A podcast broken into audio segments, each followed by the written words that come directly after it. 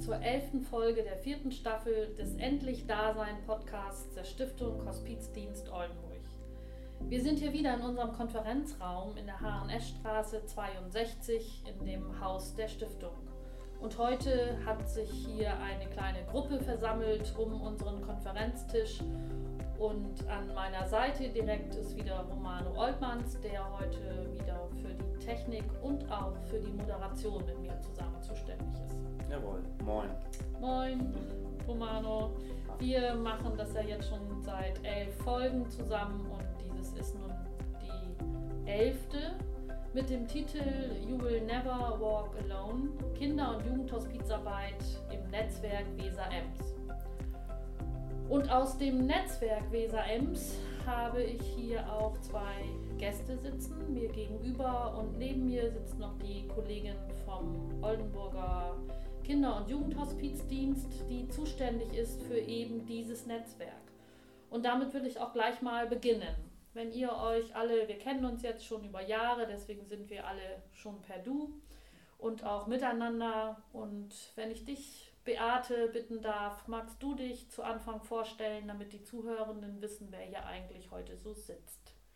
Ja, gerne, Renate. Also mein Name ist Beate Weidewitsch und ich bin Koordinatorin im ambulanten Kinder- und Jugendhospizdienst der Stiftung Hospizdienst Oldenburg und wie du schon gesagt hast, äh, Netzwerkkoordinatorin. Klingt bisschen aufwendig, ähm, ist es aber nicht. Mhm.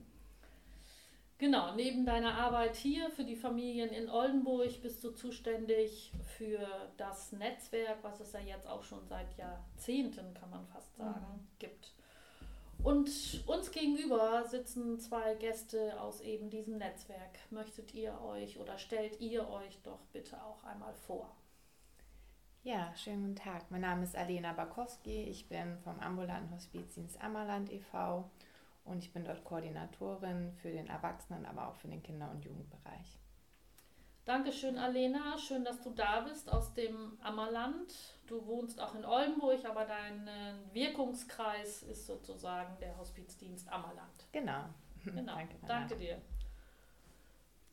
Ja, hallo, ich heiße Karin Kellermann und arbeite im Kloppenburg im ambulanten Hospizdienst und bin zuständig für die äh, Kinderhospizarbeit. Ja, das, die gleiche Konstruktion, ein ambulanter Hospizdienst für Erwachsenenbegleitung ursprünglich und jetzt bist du da und vor dir auch schon andere Kolleginnen, die den Arbeit des Kinderhospizdienstes im, innerhalb des Netzwerkes koordinieren. Genau, richtig. Genau. Ja, Beate, vielleicht magst du in zwei Sätzen erklären, was das denn mit diesem Netzwerk auf sich hat. Also wir haben ja jetzt schon gehört, ähm, Erwachsenenhospizdienst, Alena und Karin. Und ähm, was ist denn nun das Besondere daran? Also was ist denn ein Netzwerk in Weser-Ems für Kinder- und Jugendhospizarbeit? Also zunächst muss ich mal sagen, dass es uns wichtig ist, dass alle Familien mit Kindern, die lebensbegrenzend, lebensbedrohlich erkrankt sind, in der, äh, im Bereich äh, Weser-Ems ein Begleitungsangebot bekommen können, wenn sie das wünschen. Und das Netzwerk gewährleistet das. Mhm. Das heißt also, Weser-Ems, habe ich schon gesagt, das geht eben so von Leer, Papenburg eigentlich, aber Leer und bis zur anderen Seite ist es bis an die Weser, da haben wir bis Nordenham. Norden, Norden Nordenham, oben am, ähm, äh, an der Nordsee auch Wilhelmshaven. Das sind alles, ähm, also wir sind ja ein Kinder- und Jugendhospizdienst und wir kooperieren mit Erwachsenenhospizdiensten, die sich auch, äh, ähm, äh, die inzwischen auch Kinderhospizarbeit machen, anteilig, damit Familien eben in dieser Fläche auch eine Begleitung bekommen können. Weil Genau, ja, eine wichtige Information für Menschen, die uns zuhören, sowohl vielleicht Familien, Ehrenamtliche oder auch Multiplikatoren in dem Bereich. Ähm, die äh, Erwachsenenhospizdienste in der Fläche haben nicht alle einen eigenen Kinderhospizdienst, Gott sei Dank, oder wem auch immer sei Dank. Braucht es auch nicht unbedingt oder gibt es gar nicht genug Familien, die begleitet werden müssen.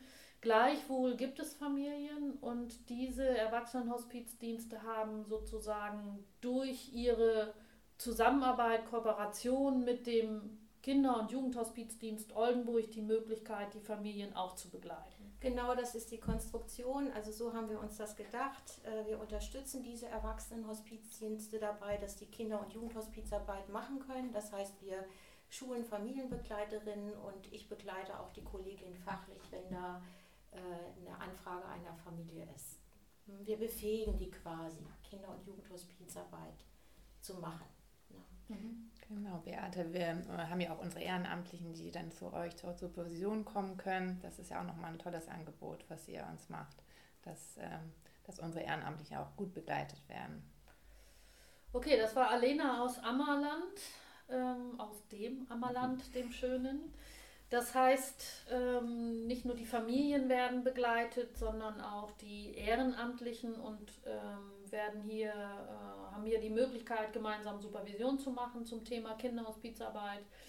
Und da frage ich doch direkt nochmal nach, was ist denn das Besondere? Brauchen die Ehrenamtlichen denn eine, eine besondere Supervision? Ist es nochmal etwas anderes oder wie ist da eure Erfahrung in Kloppenburg und im Ammerland?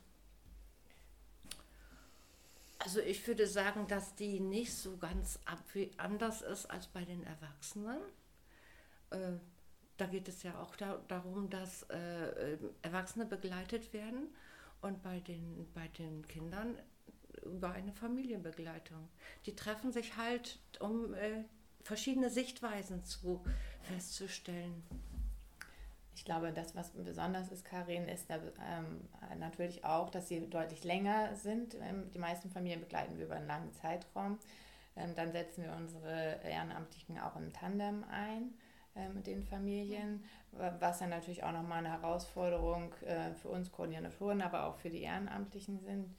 Ähm, und da ist es natürlich sehr gut, dass sie sich äh, in ihrem Bereich auch miteinander austauschen und nicht unbedingt zusammen mit den Erwachsenen Ehrenamtlichen. Ähm, und da finden wir das Angebot sehr, sehr schön, dass äh, unsere Ehrenamtlichen hier nach Oldenburg ähm, herkommen können, um da in einer eigenen Supervisionsgruppe mit anderen Familienbegleitern auch äh, sich darüber auszutauschen. Ja, genau, Alena. Also es ist schon ein bisschen unterschiedlich. Das äh, Familienbegleitung sind anspruchsvolle, ich finde auch besonders schöne, aber manchmal auch relativ komplexe Begleitung. Wir begleiten ja das ganze System mhm. und das heißt ganz praktisch, dass die Familie bestimmt, wer im System begleitet wird. Also wird die Mutter begleitet, wird ein Geschwisterkind begleitet oder wird der Vater begleitet. Und dann kann das schon mal vor, äh, vorkommen, dass wenn da so ein Tandem begleitet, der eine für die, der eine oder die eine für die Mutter da ist in der Begleitung mhm. und der andere oder die andere dann für ein Geschwisterkind. Und die müssen als Tandem zusammenfinden, die müssen sich immer wieder austauschen, die haben verschiedene Perspektiven auch auf ihre äh, Begleitung und da ist Supervision wirklich auch sehr hilfreich. Mhm. Ja. Ja, und Beate, was ich auch nochmal finde, ist, dass äh, diese Begleitungen ja auch sehr, sehr lange gehen. Also es fällt mir immer wieder auf, dass wir ja wirklich über Jahre hinweg äh, die Familien begleiten und das ja wirklich auch sehr herausfordernd ist für, für die Ehrenamtlichen über so einen langen Zeitraum, dann auch immer wieder in der Familie so tief drin zu sein. Richtig. Und dann kommt noch was dazu, Alena, weißt du, wir sagen ja immer, die Familien sind die Experten für sich selbst. Ne? Das heißt, sie verfügen über eigene Fähigkeiten zur Bewältigung ihrer besonderen Situation. Das ist ja so eine Grundhaltung, die wir im Netzwerk äh, vertreten, aber das ist eine große Herausforderung. Mhm. Also da geht ja eine Familienbegleiterin rein oder da geht eine von uns rein und dann sind da ganz andere Erziehungsvorstellungen, ganz andere Vorstellungen darüber, wie man wie, wie man miteinander umgeht, äh, was man isst, äh, wie man miteinander spricht und so weiter. Und sich da immer wieder zu sagen, das ist so unsere Grundhaltung, die Familien sind die Experten und egal, also wie die sich entscheiden, ihren Weg zu gehen, wir sind an ihrer Seite. Und das kann eine große Herausforderung sein, wenn wir vielleicht ein ganz anderes Leben führen als äh, das Familiensystem, mit dem wir es gerade zu tun haben. Mhm. Und wenn ich mir jetzt vorstelle, so als eine ähm, Familie, die möglicherweise ein Kind in der Familie hat oder einen Jugendlichen, der oder die fortschreitend erkrankt ist, hattest du ja am Anfang gesagt. Und gleichzeitig höre ich aber ja auch Hospiz und Hospizdienst wissen wir ja, die Menschen hören dann immer so direkt sterben und so. Und Alena, du hast gesagt, eben das dauert auch manchmal Jahre, es ist eine sehr lange Begleitung, sehr intensive Kontakte. Wie ist da so eure Erfahrung mit den Familien? Haben die Bedenken, sich zu melden oder wenn sie welche hätten, wie könntet ihr das ausräumen? Also sind es akut sterbende Kinder? Eher nicht. Also wie ist eure Erfahrung? Habt ihr Beispiele aus äh, eurer Begleitung, Kloppenburg und Ammerland vielleicht? Also wir haben Kinder, die sind äh, aufgenommen worden, da waren die zwei, drei Jahre und die begleiten wir immer noch und jetzt sind sie 15 Jahre. Und wir das haben, heißt, das sind 13 Jahre, das ist eine sehr lange äh, Zeit. Das ist ja. eine, eine wirklich sehr lange Zeit. Und äh, ja, die Familien haben natürlich Angst, wenn die hören Hospizdienst. Äh, und das hat was mit dem Tod zu tun, aber das ist es eigentlich gar nicht. Unsere Begleitung, wenn man die so sieht, oder das ist äh, ganz lustig manchmal. Die spielen, die reden ja auch nicht immer über den Tod. Das ist gar nicht so das wichtige Thema sondern einfach nur, um da zu sein und vielleicht auch die Geschwisterkinder, dass man die mal aus so einer Familie rausnimmt. Was heißt rausnimmt? Aber unsere Ehrenamtlichen begleiten, die gehen mit denen auf den Spielplatz oder ins Kino oder wir waren jetzt letztens im Zoo da waren aber alle Familien zusammen und hatten einen schönen Tag. Wir haben alles vorbereitet, sodass die Familien auch überhaupt keine Arbeit damit hatten, sondern die können das einfach nur genießen, was wir für die Vorbereitung, die ganzen Aktionen. Genau, genau, Karin. Also wir nennen das ja auch nicht Sterbebegleitung, wir nennen das äh, Lebensbegleitung. Begleitung im, Begleitung ne? im Leben. Begleitung genau. im Leben und das können äh, solche Aktionen sein, wie du das gerade beschreibst, aber das kann auch eine ganz alltagspraktisch, äh, alltagspraktische Begleitung sein, dass wir mal ein Kind zum Kindergarten äh, begleiten oder ähm, wir hatten das tatsächlich schon zum Schwimmunterricht oder beim Fahrradfahren lernen unterstützen oder mal, äh, wenn eine Familie sehr damit beschäftigt ist, dass ein Kind gerade im Krankenhaus ist und muss fahren und ein Geschwisterkind hat Geburtstag, zu sagen, okay, dann unterstützen wir bei der Ausrichtung der Geburtstagsfeier damit äh, dieses Kind auch einen schönen Geburtstag erlebt. Also wirklich so ganz alltagspraktisch da, wo die Familie sich das wünscht. Zu ja, oder, oder, erst, oder einfach nur zu Hause, damit die Mutter sich vielleicht mal eine Stunde hinlegen kann genau. oder mal Rasen mähen kann. Oder, oder die Dusche stellen kann, ganz praktisch. Richtig, genau. Ja. Einfach nur, dass man da ist und sich mit dem Kind beschäftigt oder auch mit den Geschwisternkindern und die Eltern, meistens sind es ja die Mütter, die sich darum kümmern, dass die mal irgendetwas tun können, wo du zu die Lust haben. Mhm. Also so ein familienunterstützender Dienst ja. oder, oder Hilfe äh, durch das Ehrenamt und auch durch die äh, Fachberatung, die ja durch euch auch genau. erfolgt. Auch kommen da ja auch äh, Gespräche zustande, wenn man denn, wenn die Ehrenamtlichen dann da sind, auch mit den Eltern oder auch mit den Geschwisterkindern, die ja dann auch vielleicht zu den Ehrenamtlichen Fragen stellen, die die ihre Eltern nicht stellen wollen. Weil sie ja vielleicht denken, oh, meine Eltern sind belastet und mein Bruder ist erkrankt, also möchte ich meine Eltern diese Frage nicht stellen. Und zu den Ehrenamtlichen dürfen die alles sagen.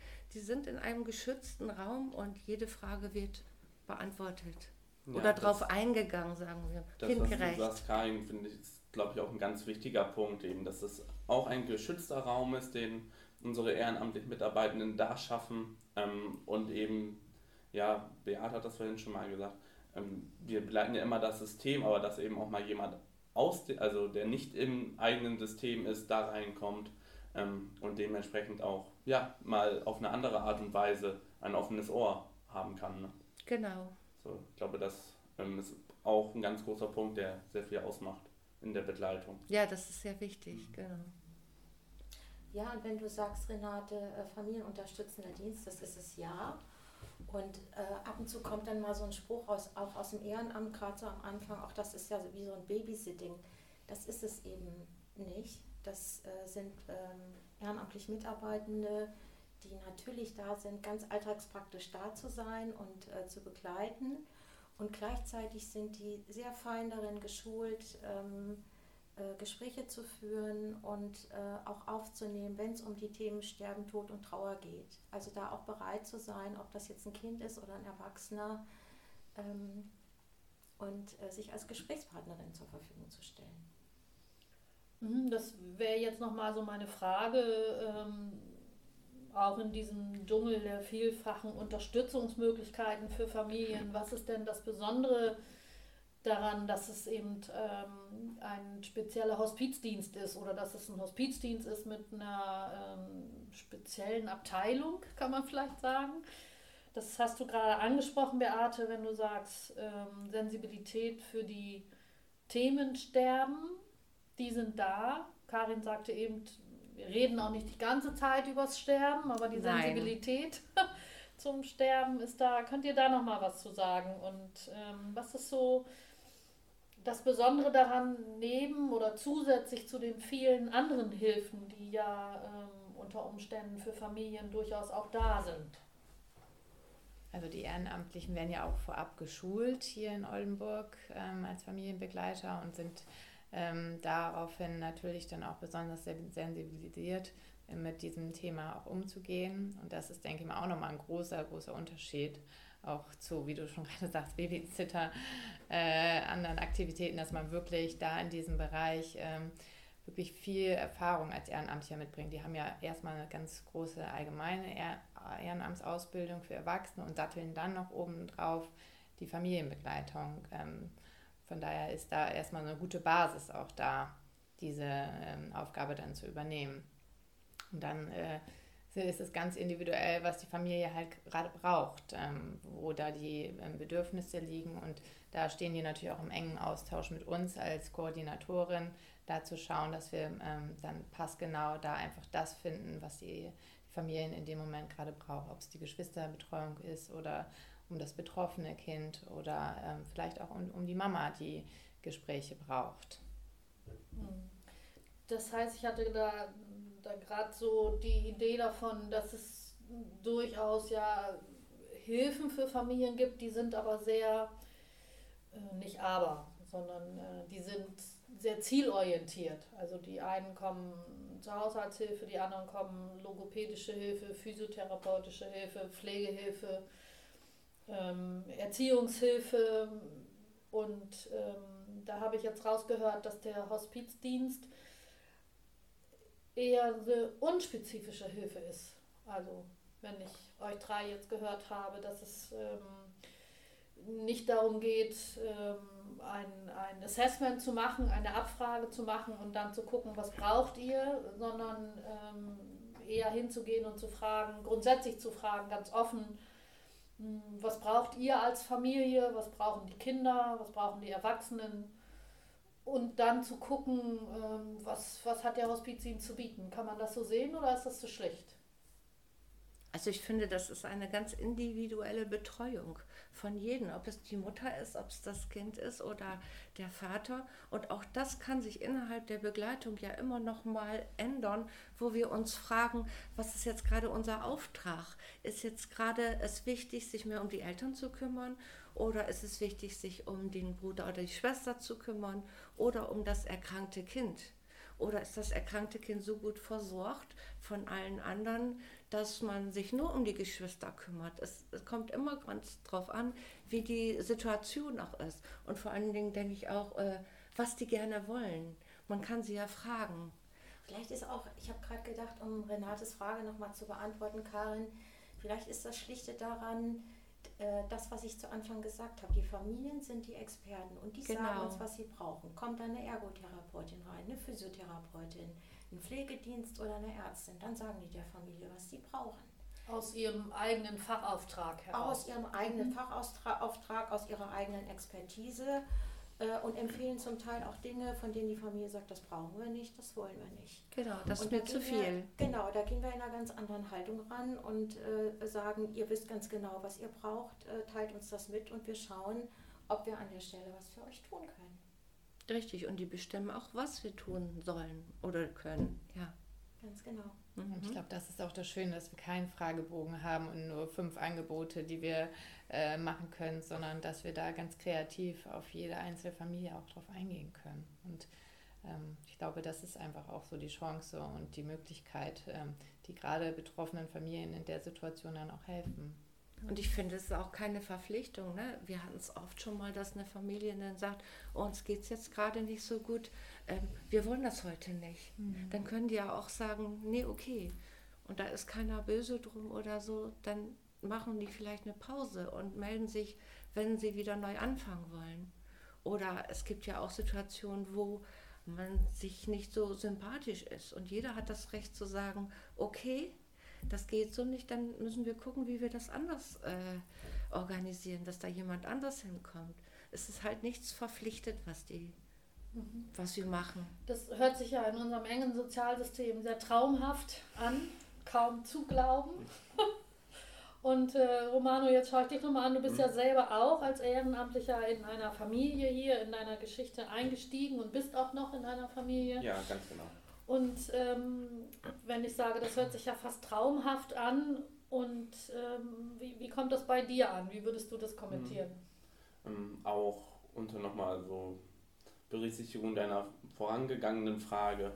Also ich, ich finde schon, dass das ein ganz, ganz tolles Angebot ist ist, ähm, auf das ja, Familien da bei uns allen irgendwie darauf zurückgreifen können.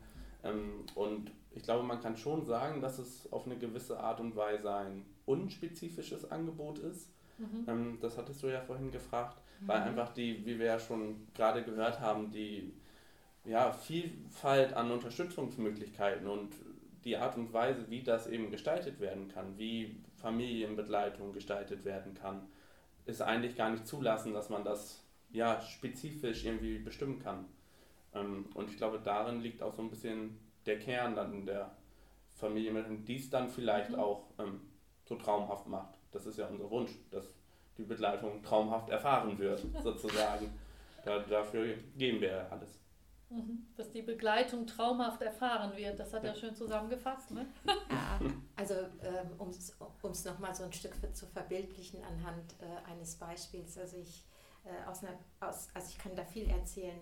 Ähm, ein Geschwisterkind, wo sich, äh, ähm, also ein Geschwisterkind bekam eine Schwester und diese Schwester äh, äh, ist schwer erkrankt. Es gab viele Krankenhausbesuche und die Eltern waren sehr unterwegs und sehr darauf ähm, auch konzentriert, dass dieses äh, Kind sich stabilisiert.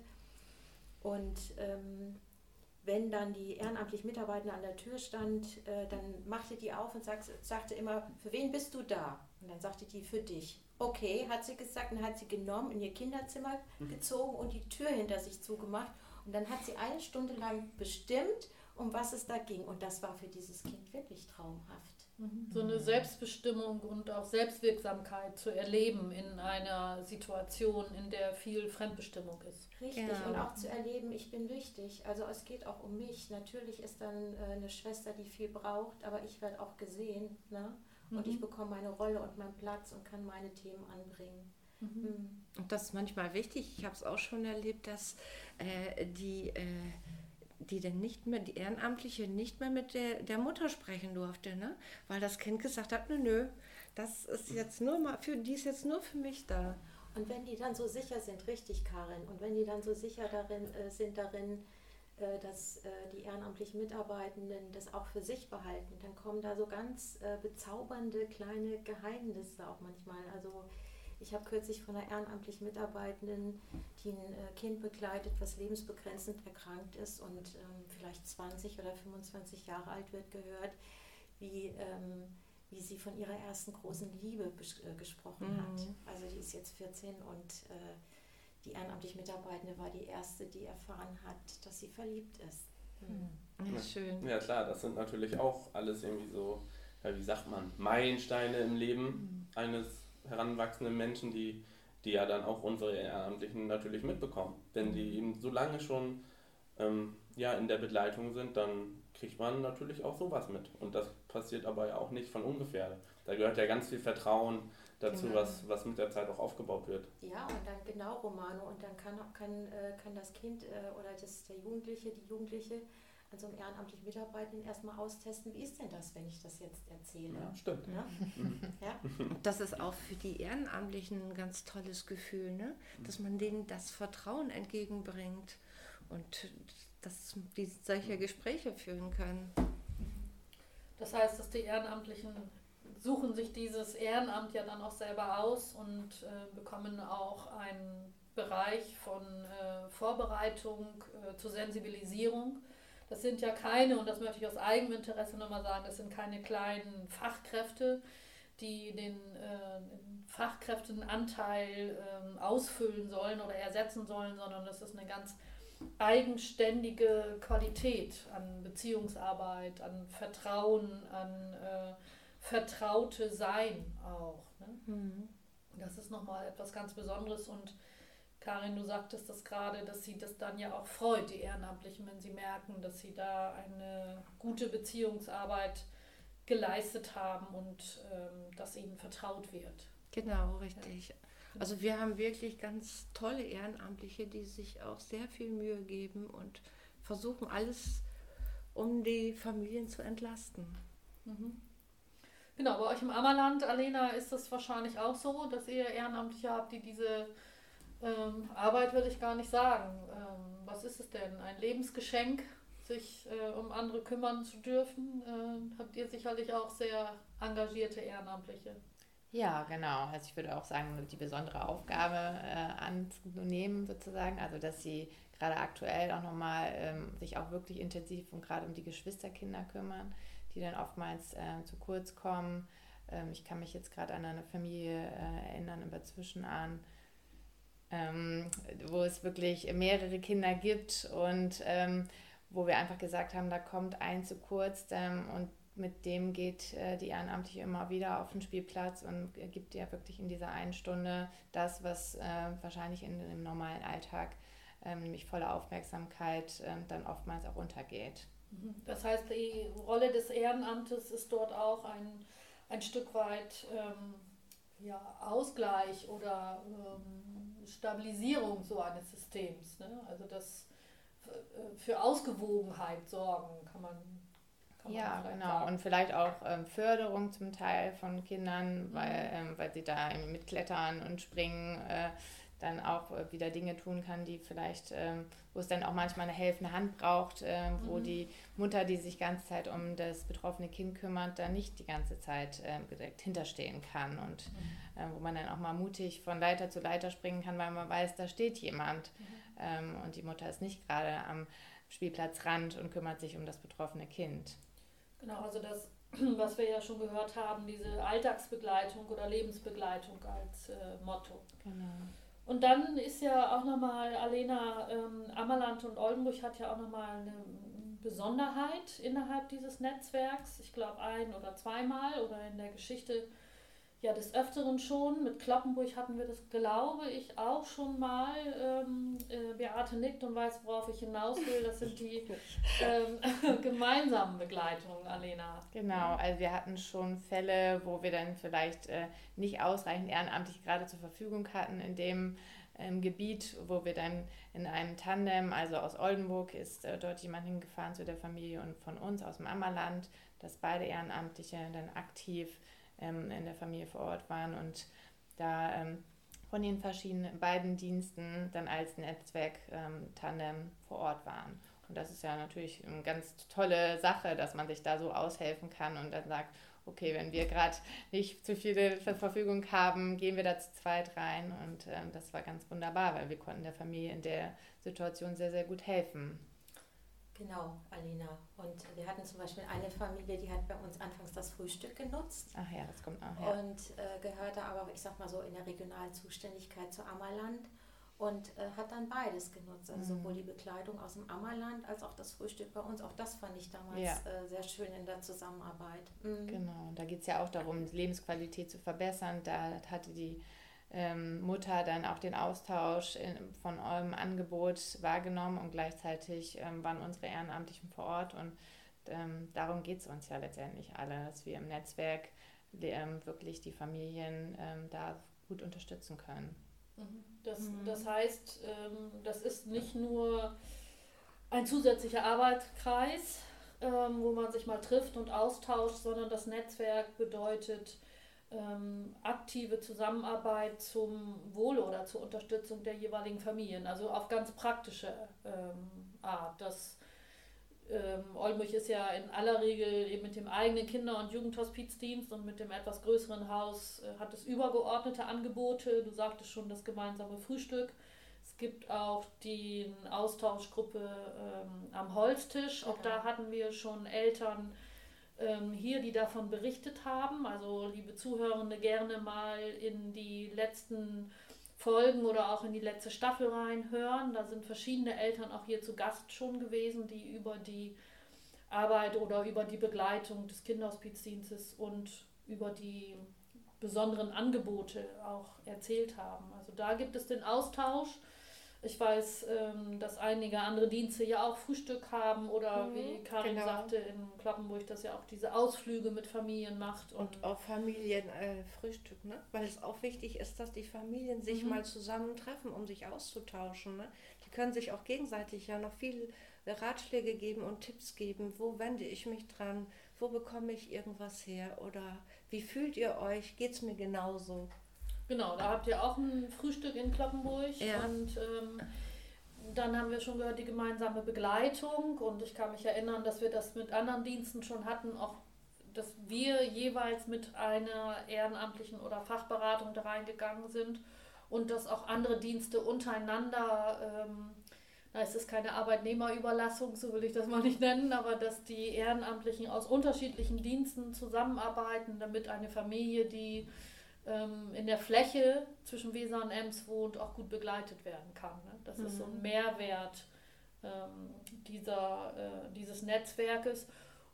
Und was auch ein Mehrwert daran ist, dass das nicht einfach nur eine Addition ist, sondern dass es eine gemeinsame ähm, Entwicklung oder eine gemeinsame Weiterentwicklung ist. Also das, es ist hier nicht genauso wie, in, wie im Ammerland oder in Kloppenburg, aber die Haltung ist die gleiche. Ist es richtig? Die Haltung ist die gleiche und ähm, das sichern wir auch ab, weil wir, wir, wir tauschen uns in der Praxis aus. Wir haben, das ist vielleicht auch für den Zuhörer ein bisschen langweilig jetzt, aber wir haben auch Workshops äh, zur Qualitätssicherung und Genau. Qualitätsentwicklung. Und es geht immer wieder um die Haltungsthemen. Und ein wichtiges Haltungsthema, das hatte ich genannt, ähm, wirklich zu sagen, die Familien sind die Experten und verfügen über eigene Fähigkeiten zur Bewältigung ihrer Situation. Also das ist eine grundsätzliche Haltung, die wir haben, auch die Haltung unbedingter Wertschätzung, die wir verschiedenen Lebenswelten, Weltanschauungen äh, entgegenbringen und die Sicht aufs System. Also dass wir sagen, wir, wir begleiten das ganze System immer in der Idee, dass es am Ende dem sogenannten betroffenen Kind zugutekommt. Also egal, wo die Familie wünscht, dass wir da sind, wir ähm, begleiten das. Denn am Ende stabilisiert es im besten Fall äh, die Familie. Genau, das ist ja auch eine weitere Haltung, nämlich Hilfe zur Selbsthilfe, dass ähm, es nicht in Abhängigkeitsstrukturen führen soll, ähm, sondern dahingehend, dass die ähm, Familie, die ähm, näheren Freunde und Sozialsystem stabilisiert werden und äh, sich ihrer Kraft wieder bewusst werden. Also es ist eine Stärkung, äh, solange es dieser Stärkung bedarf und ge gewünscht ist vor Und- allen Dingen. Und ja. wenn du das sagst, Renate, genau, ähm, dass sie sich ihrer Ressourcen und Fähigkeiten bewusst werden. Und das ist auch das, was wir immer schulen. Also den Blick auf das, was gut läuft, auf das, was an Ressourcen und Fähigkeiten im System ist. Das schulen wir untereinander. Da achten wir auf unsere Sprache. Und so schulen wir auch im, im Ehrenamt. Das ist ein grundsätzlicher an Ansatz. Mhm. Ne? Immer in diese Richtung auch zu gucken und die Sprache entsprechend einzusetzen.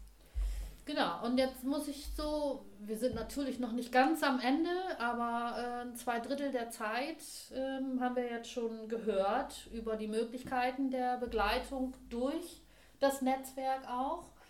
Also die gute Zusammenarbeit der ähm, Erwachsenenhospizdienste mit den Fachbereichen Kinderhospizdienst durch ähm, die, äh, den Kinder- und Jugendhospizdienst hier in Oldenburg.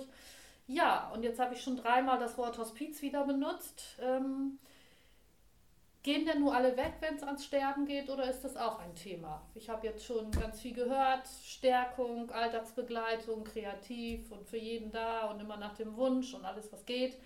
Wenn es nun aber doch ans Sterben geht, ist dann der Hospizdienst auch noch da oder ähm, dann nicht mehr? Aber selbstverständlich. Aber selbstverständlich, Karin. In Kloppenburg ist der, Hosp der Hospizdienst äh, mit dem Fachbereich Kinderhospizdienst äh, gestärkt durchs Netzwerk dann auch noch da. Also äh, gerade dann sollte man ja eine Familie nicht im Stich lassen und alle Möglichkeiten einsetzen, um denen zu helfen.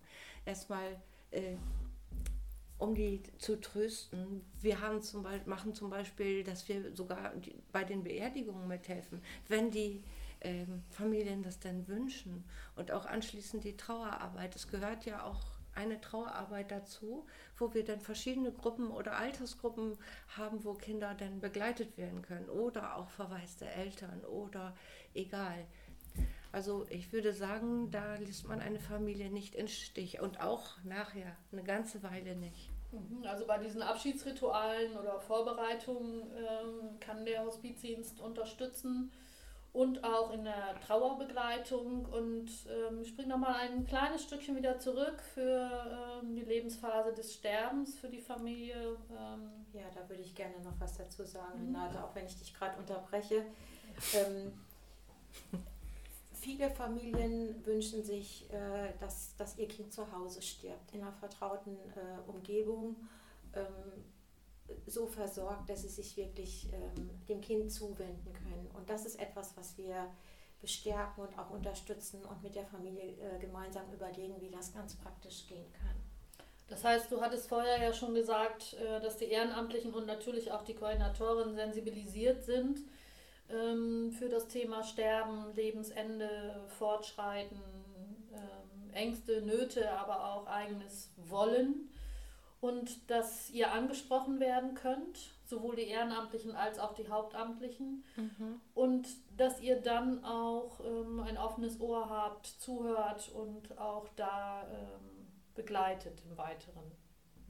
Ja, also, also wir sind dann wir sind äh, ganz konkret da und schauen, also was es innerhalb des Unterstützungssystems für die Familie gibt, damit, ähm, damit sie das so gestalten können, wie es für sie richtig ist. Mhm. Mhm.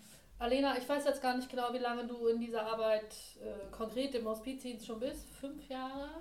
Im Kinderbereich jetzt erst anderthalb, ah, aber ah, ja. äh, im Hospizbereich äh, überhaupt 18 Jahre. Ja, im Kinderbereich ähm, bist du noch ähm, relativ neu eingestiegen, wobei auch da anderthalb Jahre ja schon eine Zeit ist. Hast du das in deiner Zeit äh, denn schon erlebt oder auch von den Ehrenamtlichen ähm, gehört? wie sich eine Begleitung vielleicht verändert, wenn es denn tatsächlich darum geht, dass äh, ein Kind, ein Jugendlicher stirbt? Ja, wir haben tatsächlich auch dieses Jahr schon diesen Fall gehabt und ähm, dann kann das auch mal sein, dass wir in intensiven Zeiten noch mal noch mehr unterstützen, also zusätzlich noch Ehrenamtliche mit in die Familie einbinden und auch selbst als Koordinatorin vor Ort fahr, äh, hinfahren, um dann letztendlich wirklich zu schauen, was braucht es, äh, da. Und das ist natürlich dann äh, je nach Familie äh, ganz, ganz unterschiedlich. Also ich hm, dem einen besagten Fall ist da meine Kollegin auch sehr intensiv vor Ort gewesen, weil sie einfach gemerkt hat, ähm, da braucht es jetzt mehr und ähm, sei es drum, ähm, tiefe Gespräche mit der Mutter dann in dem Fall ähm, zu führen, um da auch zu schauen, dass sie gut äh, die Begleitung zu Hause, äh, das Kind ist dann auch tatsächlich zu Hause verstorben, ähm, dann auch gut schaffen als Familie und als System. Mhm.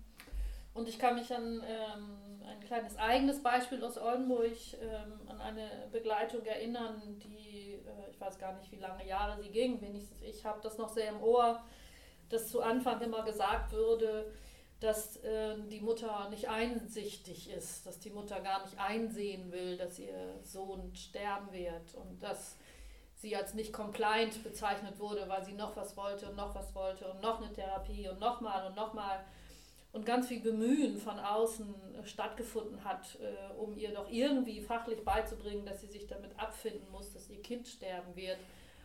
Und wir ähm, vom Kinderhospizdienst ähm, haben immer gesagt, das kommt schon. Und äh, die Mutter weiß das. Man muss ihr das nicht sagen. Die weiß das, auch wenn sie natürlich alles probiert, um das Kind äh, ein Leben zu ermöglichen, was äh, ein wenig länger ist und gut ist. Und als dann es tatsächlich so war, dass, das, ähm, dass der Junge äh, starb, im Sterben liegt, sagt man ja auch, ähm, da kippte das dann plötzlich und die Mutter sagte, ich will euch alle gar nicht mehr. Also dieses ganze Versorgungssystem, mein Sohn bleibt zu Hause und er stirbt jetzt. Und dann es das in den Fachkreisen, wo es hieß, ah, sie ist schon wieder nicht compliant, ähm, weil sie sich jetzt nicht helfen lassen will und weil sie das alles nicht zulassen will und weil sie völlig überfordert ist. Und wir haben dann wieder ganz geruhsam zugeschaut und haben gesagt, was brauchst du und wir begleiten dich. Und äh, der Junge ist zu Hause gestorben. Das ist jetzt eine kleine idealtypische Erzählung, aber macht es vielleicht nochmal deutlich, die Haltung ist eine besondere. Es passiert das, was passiert und nicht das, was wir aus fachlicher Sicht jetzt für richtig halten, sondern ja. das, was passiert. Mhm. Und das ist etwas, was immer wieder so passiert und ähm, ich finde das auch äh, sehr, sehr berührend, das äh, zu beobachten, auch äh, diesen, diesen Shift dann in der Familie. Also das am Anfang und ich würde es genauso tun, also mit allen Mitteln und allen Kräften um die Gesundheit und Stabilität des Kindes äh, gekämpft wird. Also da werden wirklich alle Kräfte eingesetzt und dann kommt der Punkt, wo klar ist, mein Kind wird sterben. Und dann so zu erleben, ähm, wie, wie, wie, wie Eltern sich darauf zubewegen, äh, anfangen, das zu verstehen und dann in eine andere Haltung kommen. Und wir müssen da nichts drücken, wir müssen da nicht ziehen. Diesen Prozess, den gehen die Eltern selbst. Wir müssen den, wir können darauf vertrauen, dass sie den gehen. Und ähm, wir sind dann an ihrer Seite. Aber äh, äh, wahrzunehmen, wie dieser, wie dieser Wechsel stattfindet von wir kämpfen und nutzen alles im medizinisch-pflegerischen System hinzu, unser Kind wird sterben und wie gestalten wir das jetzt, äh, um, das, äh, um das Kind so in seinen letzten Tagen oder Wochen zu begleiten oder äh, ne? also mit der Familie, wie mhm. gestalten wir das für die Familie? Das ist sehr berührend. Und, und manchmal mhm. muss man vielleicht auch einsehen, dass die Familie sagt, okay, wir wollen jetzt alleine sein. Das ist jetzt eine ganz intime Sache, die wir als Familie gemeinsam erleben und möchten vielleicht keinen Ehrenamtlichen mehr haben, der begleitet. Ne? Auch das muss man akzeptieren und sich dann zurückhalten. Genau, im, im Grunde ist es ja auch dann erfolgreich gearbeitet, wenn äh, das Familiensystem die Ehrenamtlichen nicht mehr brauchen und äh, es ist eigentlich eine Erfolgsgeschichte, wenn die Familie das dann für sich konzentriert machen kann und keine Außenstärkung mehr braucht. Also von daher ähm, alles gut gemacht, wenn das passiert. Genau. Ja, wir sind tatsächlich, ähm, auch wenn jetzt wir sozusagen ganz nah am Thema, an den Emotionen noch dran sind, ähm, ist die Zeit doch schon wieder um.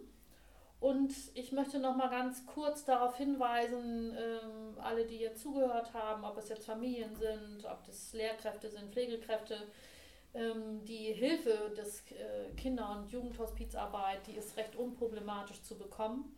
Man kann sich auf unserer Homepage, also Stiftung Hospizdienst Oldenburg, unter dem Netzwerk erkundigen, welche Dienste genau in diesem Netzwerk mit dabei sind.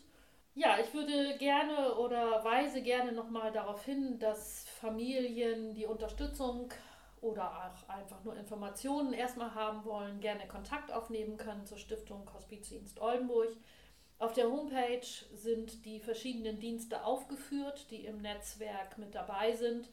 Und es können sich natürlich auch alle direkt an Kloppenburg oder ans Ammerland wenden oder eben an die Dienste, die dort aufgeführt sind und die Kinderhospizarbeit und Jugendhospizarbeit mit anbieten.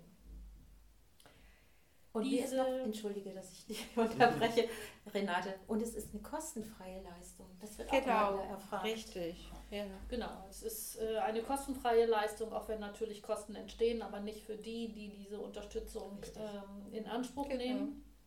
Auch darüber können wir gerne im Weiteren informieren oder auch hören Sie in die verschiedenen Podcast-Folgen rein, die hier schon aufgeführt wurden. Dort äh, gibt es auch Informationen dazu. Eine Tradition in den Staffeln, die wir jetzt schon hatten, ist, dass immer die Gäste das letzte Wort haben. Nein, ich sage natürlich am Ende Tschüss, aber die Gäste haben sozusagen noch einen Abschlusssatz. Und ich schaue dann jetzt nochmal in die Runde an alle nochmal mit der Frage, was ist euer Resümee oder was würdet ihr gerne äh, den Zuhörenden mit auf den Weg geben? Ähm, was würde euch freuen, ähm, was sie hören würden? Was ist euer Abschlusssatz oder auch der ein oder andere Satz mehr? Ja. Bitte, fang an. genau, nicht alle gleichzeitig, sondern äh, Alena, ja, ja, ich ähm, wollte einfach nochmal betonen, dass wir alle dafür da sind, im Netzwerk ähm, die Lebensqualität der Familien zu verbessern Und ähm, das sprachst ja gerade schon an, Renate, dass wenn man Menschen kennt, die betroffen sind oder vielleicht auch selber betroffen ist, ähm, dass man wirklich immer wieder darauf hinweist, dass es uns gibt. Und ähm, ich glaube, das ist schon eins äh, ja, meiner wichtigen Sätze, die ich am Ende nochmal sagen möchte, ähm, dass ähm, wir nicht vergessen werden. Danke, Alena. Genau, das äh, ist auch sehr wichtig. Also ich finde, die Kinderhospizarbeit ist eine wirklich sehr wertvolle Arbeit und sie macht auch wirklich, auch wenn sich das jetzt merkwürdig anhört, die macht Spaß. Es macht Spaß, sich mit Familien, Ehrenamt auseinanderzusetzen und da drin zu arbeiten und zu sehen, wie, wie toll das funktioniert. Und äh, ich würde mir wünschen, dass äh, viele Menschen gar nicht so viel Angst davor haben, auch wenn sie dieses Kinderhospizarbeit hören, ne? sondern man muss keine Angst haben, sondern man darf sich ruhig an uns wenden, um, wenn man Hilfe benötigt. Dankeschön, Karin aus Kloppenburg. Beate. Rufen Sie uns an. Ich am liebsten sagen. Rufen Sie ja. uns an, äh, wenn Sie begleitet werden möchten, wenn Sie jemanden äh, kennen, von dem Sie denken, dass äh, der so ein Begleitungsangebot gebrauchen könnte. Rufen Sie an, wenn Sie Fragen an uns haben, wenn Sie Lust haben, als Familienbegleiterin bei uns mitzuarbeiten oder uns äh, durch eine Spende zu unterstützen. Wir freuen uns. Oder geben Sie es weiter. Und geben Sie es weiter. Dankeschön. Romano, was ist dein Resümee aus dieser Folge? You will never walk alone. Ja, das ist, ähm, da denke ich schon seit, weiß nicht, gefühlt 15 Minuten drüber nach. Und ähm, glaub, ich glaube, das, was ich hoffe, was nicht nur ich, und, sondern auch unsere Zuhörenden aus dieser Folge mitnehmen können, ist, ähm, dass ich mir erstmal vorstellen kann, dass es schwierig ist, eine Vorstellung davon zu haben, wie Familienbegleitung tatsächlich aussehen kann und was einen in diesen herausfordernden Situationen denn überhaupt helfen kann oder unterstützen kann. Ähm, ich glaube, da hat diese Folge stark zu beigetragen, dass diejenigen, die das gehört haben, jetzt ein viel besseres Bild davon haben, ähm, ja, vielleicht eine, eine bessere Vorstellung davon haben, wie Unterstützung letztendlich aussehen kann und vor allem auch, was schon Unterstützung sein kann und dementsprechend vielleicht, ähm, ja, wie soll ich sagen, vielleicht mal eher zum Hörer greifen und ähm, ja, einfach weniger Hemmungen vielleicht haben aufgrund von ähm, ja, keiner Vorstellung haben sich an uns zu wenden. Mhm.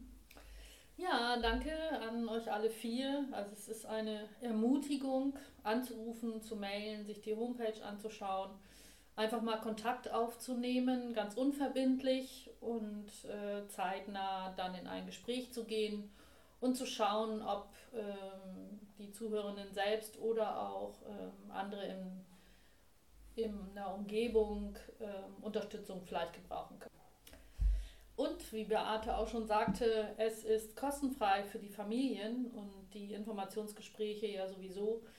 Trotzdem kostet das natürlich auch alles etwas und die Hospizarbeit basiert äh, zum größten Teil auf Spenden und daher freuen wir uns, wenn äh, Sie sich durch diese Folge und durch die kleinen Geschichten, die wir erzählen konnten, angeregt fühlen, diese Hospizarbeit auch weiterhin zu unterstützen. Vielen Dank für Ihr Dasein.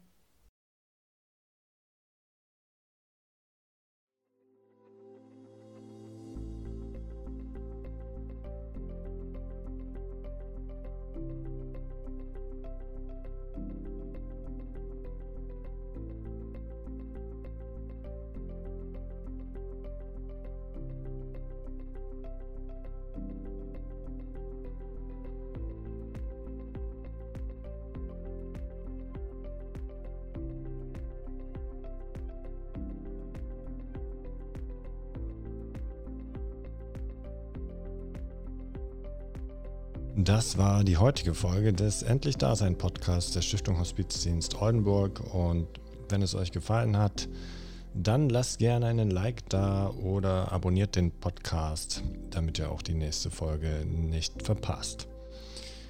Vielen Dank und bis zur nächsten Folge, wenn es wieder darum geht, Abschied bewusst zu gestalten.